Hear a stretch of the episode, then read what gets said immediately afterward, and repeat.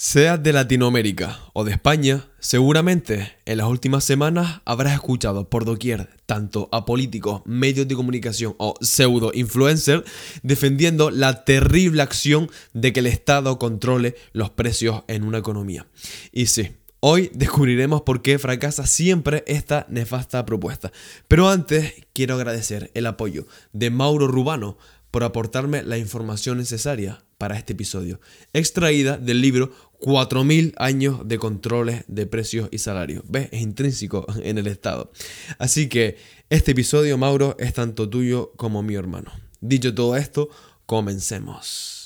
A pesar de los ejemplos que brinda la historia, muchos gobiernos y funcionarios públicos sostienen que el control de precios es una medida efectiva para controlar la inflación. Madre mía, empezamos de puta madre. Los soberanos respondieron repetidamente a las alzas de precios exactamente del mismo modo. Recordemos que esto fue alrededor de 4.000 años hasta hoy. ¿Cómo lo hicieron? Pues increpando a los especuladores, una clásica. Es decir, a los emprendedores particulares que muestren un sentido de responsabilidad social y mantengan o disminuyan los precios de sus productos o servicios. Y tratando mediante prohibiciones legales u otros expedientes de impedir que dichos precios suban. En rigor, no existe un solo caso en la historia en el que el control de precios haya detenido la inflación o superado el problema de la escasez de productos, porque nada tiene que ver la inflación con la productividad. La inflación ocurre cuando, ¿qué? cuando la emisión monetaria es mucho más superior que el aumento de la productividad. Si la productividad va a la par que la oferta monetaria, se puede hacer algo, pero no, entonces se va todo a tomar por saco como estamos viendo actualmente.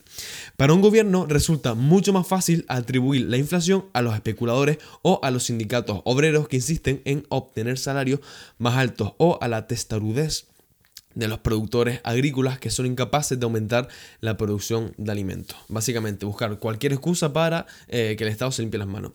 Eh, es más fácil esto que aceptar su incapacidad o culpa del manejo de la política económica, tal como señalará Milton Friedman. Textualmente, él decía, puede que los empresarios sean voraces, los sindicatos ambiciosos, los consumidores despilfarradores, los jeques árabes hagan subir el precio del petróleo y, y las condiciones meteorológicas a menudo sean bastante malas.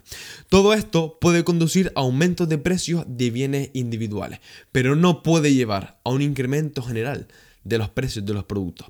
Podría provocar una subida temporal de la tasa de inflación, pero no puede ser la causa de una inflación continua por una razón muy simple.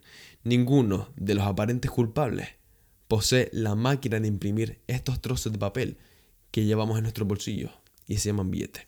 En definitiva, la inflación es siempre y en todo lugar un fenómeno monetario, tal como comentamos hace unos cuantos episodios. Y esta se contuvo solamente cuando se impidió que la cantidad de dinero continuara creciendo demasiado rápido. Y este remedio resultó eficaz, se hubieran, perdón, se hubieran adaptado o no otras medidas. Es decir, que el culpable de la inflación jamás será los empresarios, ni siquiera los sindicatos, ni los consumidores. ¿Quién es el que ofrece la oferta monetaria? Los estados, siempre y de manera irresponsable y bastante sobrante de lo habitual. La inflación libre de controles siempre es muy perjudicial. Generalmente produce indeseables transferencias de ingresos y riqueza, debilita la estructura social e incluso puede deformar la estructura de la producción, es decir, la base de la riqueza de un país. Cuando los precios se mueven libremente, el sistema de empresa privada, que es extremadamente flexible, es decir, el capitalismo, se adaptará al movimiento acomodará su paso y continuará operando este de manera eficiente. En este sentido, los principales peligros de la inflación libre, es decir, la del capitalismo, es la tentación de acelerar la tasa de inflación a medida que la economía va produciendo más y se va adaptando a los nuevos ritmos. Y la tentación de intentar remedios, especialmente el de la supresión de precios, que son peores que la enfermedad. En función de lo anterior, cuando un gobierno cae en la tentación de recurrir a los controles de precios, nos encontramos frente al caso de la inflación combatida. El control de precios y salarios para nada detienen la inflación. Sencillamente lo que hacen es desplazar la presión a otra parte y suprime algunas de sus manifestaciones. Aún con una inflación moderada, si se intenta suprimir eficazmente en amplios sectores vía control de precios, ello puede dañar fatalmente al sistema económico político e incluso social. Exigir la intervención estatal en los menores detalles de la actividad económica puede destruir por completo el sistema de la libre empresa y junto con él la libertad política y los derechos individuales. Y cuanto más obedientes a la ley sean los ciudadanos y cuanto más rígida y efectiva sea la imposición de la maquinaria gubernamental, evidentemente a mayor intervención estatal, mayor será el daño. Esa inflación que se intenta suprimir es mucho más perjudicial para la eficiencia y libertad que la inflación libre. Y cuanto más efectiva sea el intento de supresión, mayor será nuevamente el daño causado. Este último resultado surge de Primero, las pautas confunden el problema y hacen menos probable la adaptación de una política correcta. Al aprobar las pautas oficiales, el empresario y el dirigente sindical implícitamente hacen que el gobierno lave sus manos en cuanto a su papel, por lo que ello alienta al gobierno a posponer la adopción de medidas capaces de remediar la situación. También mencionar que los controles voluntarios, entre comillas, invitan al empleo de poderes extralegales para lograr la sumisión y en el mundo moderno tales poderes, eh, digamos que son bastante amplios los que posee el Estado. Si los poderes legales acordados para otros fines pueden hoy implementarse para el buen fin de mantener bajo los precios, mañana quizás podrían emplearse para otros fines que quizás parezcan igualmente buenos para los hombres que se hallan en el poder, evidentemente. Como por ejemplo simplemente mantenerse ellos en el poder. En definitiva, las políticas de control de precios son dañosas porque no solo pospone en el tiempo las medidas efectivas para controlar la inflación, sino que también desorganiza la producción y la distribución fundamental de cualquier sistema que quiere basarse en el capitalismo para su bienestar, sino que además crean una fuerte división social y fomentan la puesta en marcha de restricciones que amenazan profundamente a la libertad política de los individuos. ¿Cuáles son? Pues los logros de la reiterada aplicación de esta política a los efectos de obtener la inflación y superar la escasez de bienes. Pues como estamos viendo, la recopilación histórica muestra una secuencia uniforme de fracasos reiterados una y otra vez.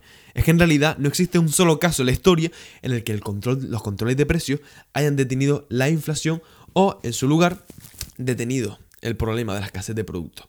En lugar de reducir la inflación, esta política ha generado otra clase de complicaciones a los males ya conocedores, como el surgimiento, que esto se habla poco y es muy muy grave, sobre todo en el tema del gas y las energías, el surgimiento de mercados negros y el, desabastecimiento que reflejan la mala utilización y la penosa distribución de los recursos.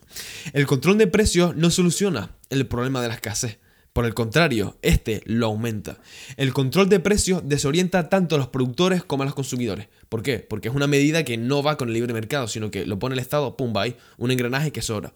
Ya que los precios bajos establecidos por los productos limitan la oferta.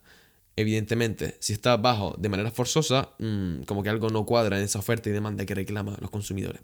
Mientras que los precios bajos establecidos por los consumidores estimulan la demanda. Quiere decir que son más positivos que eh, los precios bajos que intervienen, que no vienen a cuento, básicamente. Es decir, los precios bajos que pone el mercado, ¿por qué? Porque hay mucho en producto X se refiere.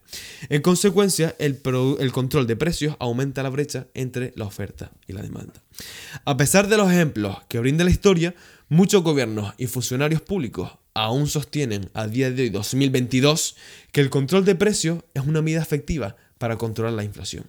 En consecuencia, ponen en práctica políticas monetarias y fiscales que llevan a la inflación, convencidos de que lo inevitable no sucederá. Cuando lo inevitable sucede, la política de orden público fracasa y las esperanzas acaban por desvanecerse. Los errores se multiplican y declina la fe en los gobiernos y funcionarios que implementaron las medidas que crearon la situación indeseable. Se cuarta la libertad política y económica y evidentemente, una vez más, los ciudadanos y empresarios honestos sufre las consecuencias. Comparte el podcast con tus amigos o alguien que pueda interesarle este tipo de contenido. Sígueme y háblame por Instagram porque me encanta conocer tus sugerencias y sobre todo conocerte como persona y charlar como si fuéramos dos amigos más. Suscríbete en tu plataforma de podcast favorita a este podcast para que no te pierdas ningún episodio. Ay, me cuestan las palabras hoy. Eh, estamos en Spotify, Apple Podcasts, Evox, eh, Amazon Music. En todas las tochas estamos nosotros. Así que no te olvides suscribirte para no perderte ningún episodio. También en dichas plataformas comenta algo, mm, sea bueno o malo, pero por favor que te salga del corazón. Eso es lo que a mí me hará feliz, que te salga del corazón tu opinión y que yo la sepa. También puntúa en Spotify o en Apple Podcast, sobre todo con 5 estrellitas este programa, porque seamos sinceros, se lo merece. Que podcast habla del liberalismo con tanta informalidad y con tanto empeño y amor semanal sobre esta ideología. Esto ha sido todo por hoy. Eh, muchísimas gracias por el tiempo dedicado y nos vemos el lunes con un nuevo super episodio. Gracias por estar ahí y hasta pronto.